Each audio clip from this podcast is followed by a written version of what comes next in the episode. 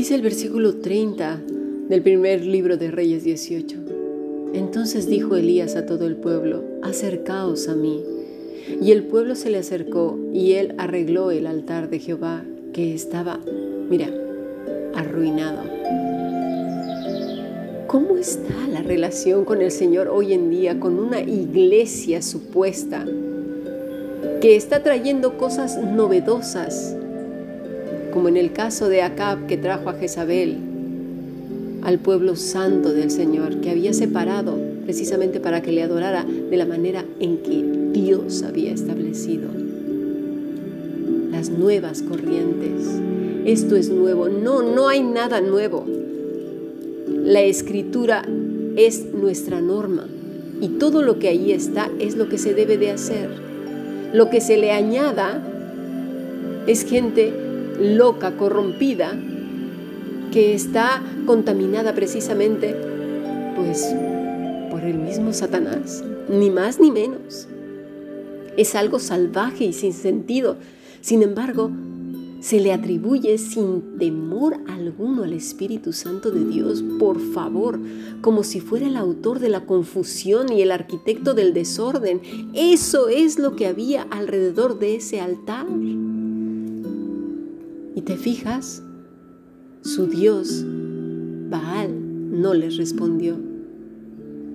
Dios no va a contestar a una iglesia supuesta que está haciendo toda esa clase de desmanes, blasfemando su nombre, haciendo cosas que Dios no ordenó.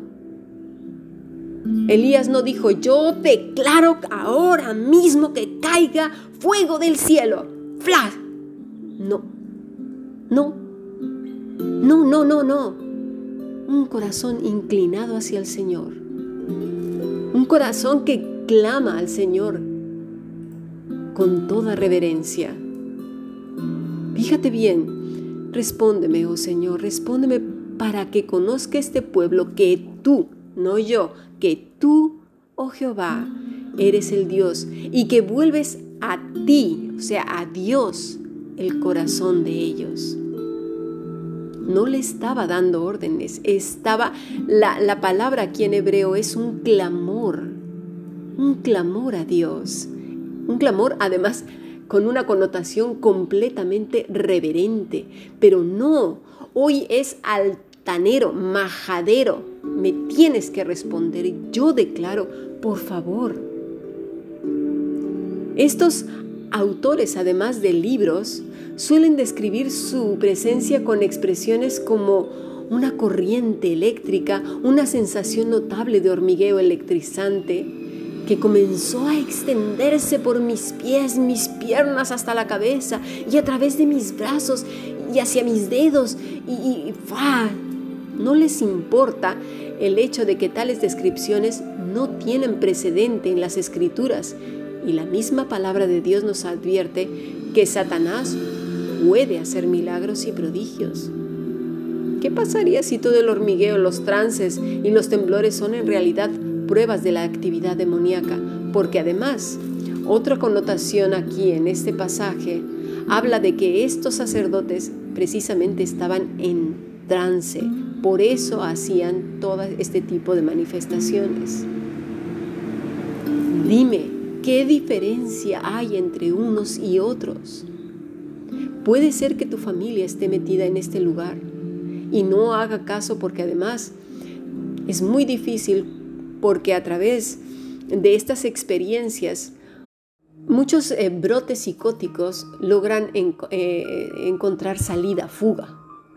Cuando tienen este brote psicótico en el que eh, existe la experiencia electrizante, obviamente el cuerpo queda ¿sí? flat, queda exhausto y entonces dicen, ¡buah! ¡Qué paz No, han tenido un brote psicótico colectivo e individual. Cuidado. Mira, voy a dar otro ejemplo. Hay quienes dicen de estos grupos que Jesús es su máximo ejemplo. Bien, vamos a ver cómo es que solamente está de dientes para afuera y no precisamente lo han interiorizado y han pasado por alto muchísimo la escritura y sobre todo la vida de nuestro Señor Jesucristo, que es a quien debemos de seguir. Vámonos a Mateo 3, versículo 13 al 17. Entonces Jesús vino a Galilea a Juan al Jordán para ser bautizado por él. Mas Juan se le oponía diciendo, yo necesito ser bautizado por ti y tú vienes a mí. Pero Jesús le respondió, deja ahora, porque así conviene que cumplamos toda justicia. Entonces le dejó. Y Jesús, después que fue bautizado, subió luego del agua y aquí los cielos le fueron abiertos y vio al Espíritu de Dios que descendía como paloma y venía sobre él.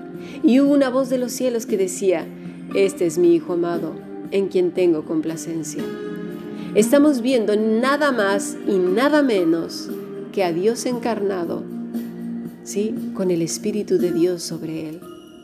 ¿Acaso vemos a Cristo revolcándose en el agua como si tuviera un ataque de epilepsia? Diciendo una serie de barbaridades, balbuceando, cacaraqueando, haciendo como gallina, perro, pollo, yo que sé, canario o lo que se le viene a la cabeza, como si estuviera dando a luz. Que Dios me perdone por lo que estoy diciendo, pero es que esto es lo que está sucediendo en la iglesia. Y alguien tiene que dar el golpe en la mesa, sin temor. ¿Cuándo vemos a Jesús haciendo eso, por favor? En un trance raro y extraño. Al contrario, la imagen es sublime, ordenada, respetuosa, llena de honor y de gloria. El Padre dice desde el cielo, este es mi Hijo amado en quien tengo complacencia. ¿Dirá eso Dios de estas gentes que blasfeman al Espíritu Santo? y lo ponen como si fuera un show, el mismo show que estaban dando los sacerdotes de Jezabel. Por favor, miremos un momento a Zacarías cuando vio a ese ángel, ni siquiera era el Espíritu Santo. ¿Qué actitud tuvo? Se sobrecogió de temor. Buah, se quedó paralizado. No se tiró al suelo, no salió corriendo, no, no hizo todas estas manifestaciones, no dijo, me corrió una serie de electricidad en todo mi cuerpo que sentía yo que me chacoteaba como si fuera un cable de alta tensión fuera de control. ¿Verdad que no? El ángel le dijo, no temas, porque tu oración ha sido oída, tu oración no tus órdenes, no tus declaraciones, no ese trance en el que has entrado y has venido de manera grotesca y altanera ante el Padre. No. Tus oraciones han sido escuchadas. Oraciones reverentes. Oraciones en adoración al Padre. Tenemos que ser listos. Necesitamos adorar al Señor en espíritu y en verdad. Observemos con detalle, cuando leamos las escrituras, cómo se acercaban estos hombres y mujeres que adoraban a Dios, cómo se acercaban a Él. Cuando tenían ese encuentro con el Señor, ¿cuál era su actitud? Miremos simplemente a Cristo cuando emerge de las aguas. Por favor, Mira, en nombre del Espíritu Santo ha habido gente que ha golpeado a personas, les ha dado golpes en el estómago, los han bofeteado, los han tirado violentamente de tal manera que se han roto la boca, se han descalabrado, se han roto costillas.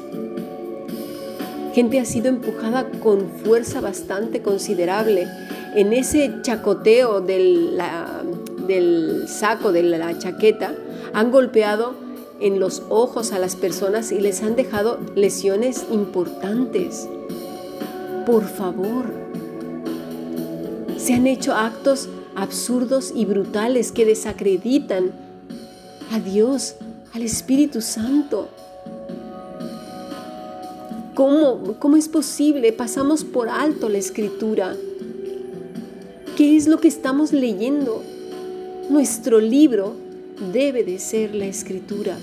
Dice Josué 1, el versículo 6, esfuérzate y sé valiente, porque tú repartirás este pueblo por heredad la tierra de la cual juré a sus padres que daría a ellos. Solamente esfuérzate y sé muy valiente para cuidar de hacer conforme a toda la ley que mi siervo Moisés te mandó. No te apartes de ella, ni a la derecha ni a la izquierda, para que seas prosperado en todas las cosas que emprendas. Pero, pero mira, esta generación que ha entendido por ley. Ese es el problema. Ha entendido por ley lo que dice el predicador de turno más famoso. Ha entendido por ley cantidad de libros obscenos, majaderos e insolentes en contra de Dios, que dicen cosas nuevas. Pero el Señor es claro, versículo 8, nunca se apartará de tu boca. Este libro de la ley es la escritura, sino que de día y de noche meditarás en él para que guardes y hagas conforme a todo lo que en él está escrito, porque porque entonces harás prosperar tu camino y todo te saldrá bien. Mira que te mando que te esfuerces y seas valiente. No temas ni desmayes. ¿A qué se refiere no temas ni desmayes? Que vendrán gente que se opondrá precisamente a Dios y traerá novedades. Traerá corrientes nuevas que dirán que vienen de Él y que si no las sigues te irás al infierno, serás juzgado por atentar contra el ungido del Señor. Cuidado. Dice el versículo 9, porque Jehová tu Dios estará contigo en donde quiera que vayas. ¿A causa de qué? De que miras, observas, meditas y obedeces a Dios y las escrituras y lo tienes a Él primero, antes que a los hombres.